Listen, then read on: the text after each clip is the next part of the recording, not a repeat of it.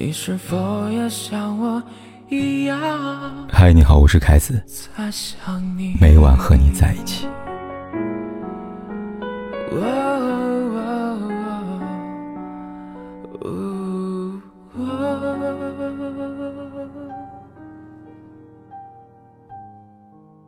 感情里让人感到温暖的事是什么呢？它只是吵架归吵架，生气归生气，但不耽误。我继续爱你。常有人说，两性相处要学会吵架，最好不嫁。吵架是情人间的粘合剂，越吵越相爱，越吵越离不开。但凡事都有两面性，吵架也不例外。他看事后态度，也看场合。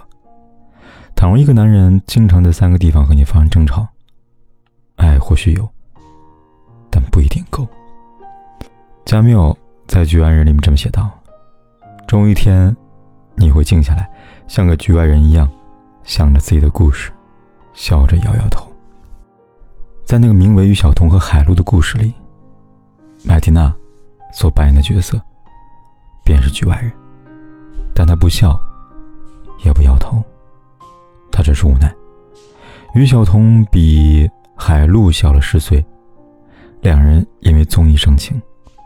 曾经，他会在微博上公开爱的跟他表白，他会在手臂上纹情侣纹身，他欣然配合；他会当街吻她，他会露出幸福的微笑。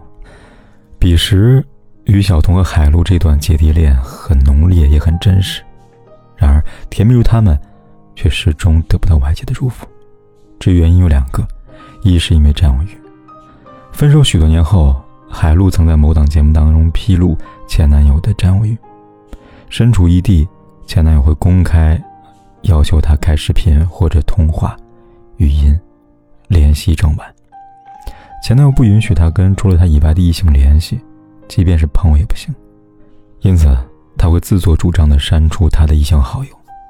很明显，海陆口中有占有欲爆棚的前男友，就是于晓彤。同样是在某档综艺节目当中，于晓彤和下一任女友陈小云，因为陈小云听了某位男歌手的歌，从而发生激烈争吵。这个事中看得出来，恋爱中的占有欲是于晓彤与生俱来的欲望。再来说第二点，吵架，于晓彤不仅经常跟海陆发生争吵，还控制不住自己，在朋友面前跟海陆争吵。一段视频里，海陆的好友麦迪娜提到，海陆。跟小彤在一起时，两人天天吵架。他说，有一次海陆还半夜跑来我们家里，就是我知道他们从在一起到分手，是我知道他们是怎么样的，然后我是真的看不下去了，他跟别的女孩在一起了。不难听出，麦迪娜和大多数人一样不看好海陆和于小彤的感情。试问，一个男人若真心爱你，又怎么会在朋友面前跟你争吵呢？就如《恶之花》里边那句台词所说的：“真希望你能变成我生活的一天，希望能感受到我有多爱你。爱的人恨不得让全世界都知道他有多爱你，而不是将狰狞的一面展现给你，展现给别人。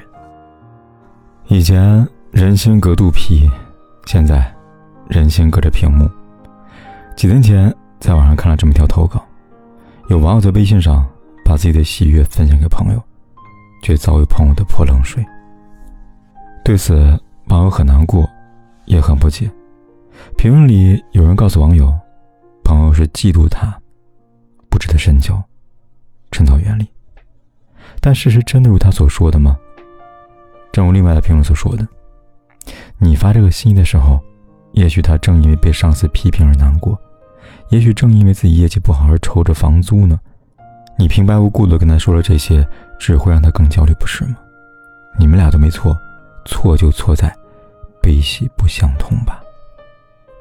是的，两个人都没有错，错的是屏幕，一屏之隔，让你们看不见彼此的表情，感知不到彼此的情绪，只有冷冰冰的文字吧。如此这般，误解争吵会随之而来。也是情理之中的事情。在综艺《爱情保卫战》里，有一对男女嘉宾常常在微信上争吵。男女嘉宾相识于微信群，在一起两年时间里，两人有过无数次争吵。女嘉宾是一位教师，平时工作忙碌，经常会因此忽略男嘉宾。而每当这时，女嘉宾会提前告知男嘉宾，接下来一段时间他会很忙，没办法回他消息了。然而这句话对男嘉宾只有两分钟时效，时间一过，他便开始给女嘉宾发无数条微信，质问女嘉宾为什么不回他。刚开始，女嘉宾还会跟他解释。而当解释无用之后，女嘉宾开始不耐烦了，将男嘉宾的微信拉黑、删除朋友圈等等。除此之外，原本女嘉宾打算结婚的计划，也因为两人之间的矛盾给搁置了。不得不说，这位男嘉宾和于晓彤很像，感情里他们都有属于自己的偏执，不愿改变，也不想改变。男嘉宾在微信上无理取闹的争吵行径，让女嘉宾倍感窒息。从而离他越来越远。其实很多时候发生争吵，对于情侣来说在所难免。但那些困在心里的委屈，不甘面对面吵一架，就能有所缓解，而不是对着屏幕发送让人寒心的话。要知道，文字可以撤回，爱人的被伤透的那颗心，却再也挽不回了。人到了美术馆。会好看起来里边谈到爱，他说：“我偶尔爱你，爱你人前光鲜璀璨，像是流星。我永远爱你，爱你人后的脆弱用心，自然而然。不管是男人还是女人，为了得到怜惜，他往往会选择在对方面前展露自己最脆弱的一面。这时，不爱他的人会视而不见，爱他的人则会心痛不已。”因此，如果一个人在你脆弱时都无法心疼你、宠爱你，甚至对于你恶语相向，这样的爱人根本称不上爱人。不要也罢。让我想起一位读者，前段时间，读者张杰做了一个小手术，术后需要在医院休养一段时间。讲到这里，他在来信里这样告诉我：“凯哥。”我真的不想回忆那段时间了，真的太痛苦了。我没想到，在我最脆弱、最需要人照顾的时候，得到的却是我最爱的人的嫌弃。原来张杰在医院休养的时间，照顾她的人是丈夫林强。据他所说，两人结婚三年，有过大大小小的争吵，但他从来没有想过他们会在医院发生争吵。那是住院的第三天。两人因为一些琐事发生口角，在此过程中，不断的有病友在一旁的劝阻，让林强少说几句。奈何林强听不进去。一开始，他先是抱怨张姐的病拖累了他，耽误他工作挣钱。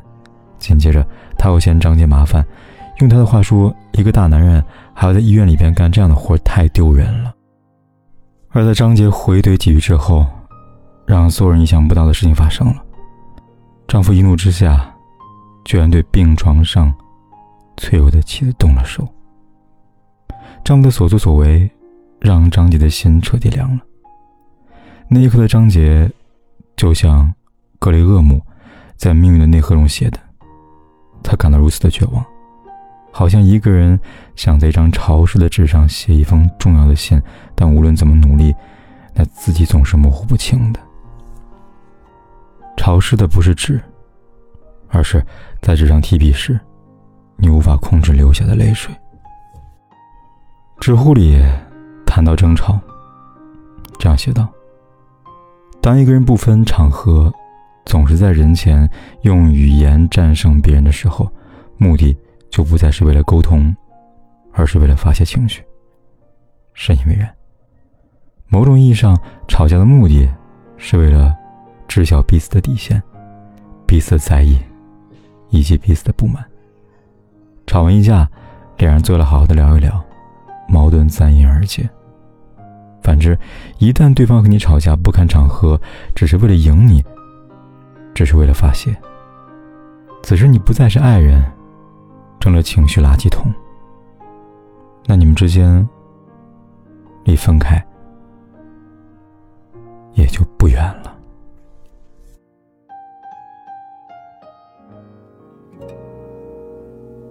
把窗户打开吧，对心情会好